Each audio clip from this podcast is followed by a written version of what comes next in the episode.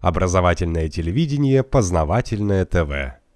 Если мы берем ситуацию с Америкой, возвращаемся, почему же она начинает всех бомбить? Да потому что э, оружие – это самый простой, честно говоря, способ решения проблемы. Когда ты взмахиваешь саблей и отрубаешь голову, то тебя все остальное уже перестает волновать. Гораздо труднее переубедить этого человека поступать так, как ты хочешь. Для этого нужно либо что-то ему предложить да, в виде какой-то финансовой заинтересованности, либо долго-долго с ним работать, ну, либо что-то другое делать. Война – самый легкий способ решения проблемы. Сила у американцев есть. Это же самая сильная все-таки в военном отношении держава. У нас э, очень часто э, рядовой российский гражданин по-прежнему мыслит категориями Советского Союза, что мы, у нас самая сильная армия. К сожалению, это уже далеко не так. И даже вот сейчас, когда раздаются голоса, а давайте мы пошлем свой военно-морской флот на восточное побережье Средиземного моря, а давайте мы вяжемся на стороне Сирии войны, войну. Но это безответственное заявление. Да, мы послали вот свой э, флагман э, Черноморского флота, ракетный крейсер «Москва» к берегам Сирии.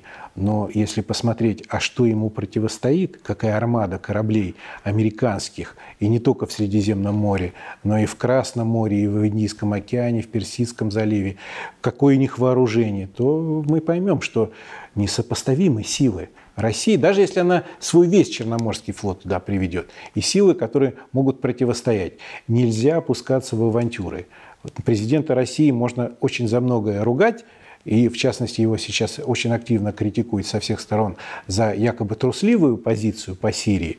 Но ведь, понимаете, на президенте лежит ответственность. Он должен сочетать э, решительность и взвешенность своих позиций, вот эту золотую середину находить. Проще всего рвать на себе рубаху, вставать из окопа в полный рост и идти на пулеметы. Но э, будут это печальные последствия. Если у тебя неэффективное оружие, с которым пытаешься прорвать вражескую оборону, то ты просто погибнешь.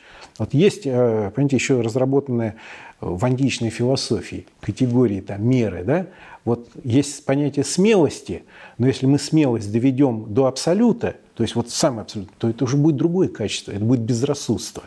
Вот те кто, люди, которые обвиняют Путина в трусливости, они фактически толкают его к безрассудным поступкам.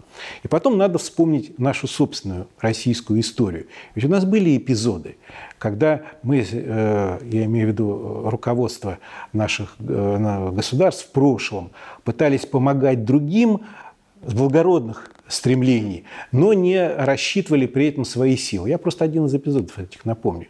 1223 год монгольские тумены прошли э, в Причерноморские степи, ну, степи нынешнего Ставрополя, через Дербенский полоход, через территорию Азербайджана, Дагестана, нынешних Жана Дагестана. Там в этот период кочевали половцы. Половцы, ну, по былинам известно, давние исторические недруги русских князей. Полосов стали просто уничтожать. Вот тогда был это геноцид. То есть одни кочевники уничтожали других кочевников. И половецкие ханы пришли и обратились за помощью к русским князьям – сказав очень простую вещь. Сегодня нас побьют, завтра вас посекут. Князья собрались на совет и решили дать отпор. Где дать отпор? На дальних подступах. То есть собрали дружины и пошли в степь, как когда-то еще Игорь ходил, да? далеко в степь. Дошли до реки Калки и там дали бой объединенному монгольскому войску. Монгольское войско моментально смяло русских князей, разгромило их и половецкие отряды. Раненых еще и пленных князей положили, накрыли досками и стали пировать на них. Почему это все произошло? Да потому что на Руси была феодальная раздробленность, то, что называется. Не было вот этого, этой силы, которую можно было объединить и бросить в дальний поход. Не рассчитали свои силы, пошли, и чем кончилось? Все равно это не избавило от нашествия Батыя, а только ослабило Русь, когда уже против непосредственно нашей территории, через Рязань, был направлен удар. И если сейчас мы, мы пойдем таким же схожим путем, то есть вот объявим американцам войну, вяжемся за Сирию, то как знать, не повторится ли вот то, что было в 1223 году. Это я уже оставляю в стороне суждения такого правового характера. У нас нет оборонного союза с Сирией. У нас нет обязательств, если против Сирии будет э, агрессия, вступить на ее стороне в войну. Почему нет? Это отдельный разговор. Я считаю, что э, ответственный политик должен прежде всего думать о судьбе собственной страны, собственного народа. И безответственно призывать ввязываться в войну э, в ситуациях, когда еще остаются шансы для политического решения проблемы. Ну хорошо сидеть на кухне и рассуждать, что надо послать туда войска. Да? Когда ты политик, за тобой 140 миллионов э, человек, э, трудно быть белым, пушистым там или идти на пулеметы. Познавательная точка ТВ.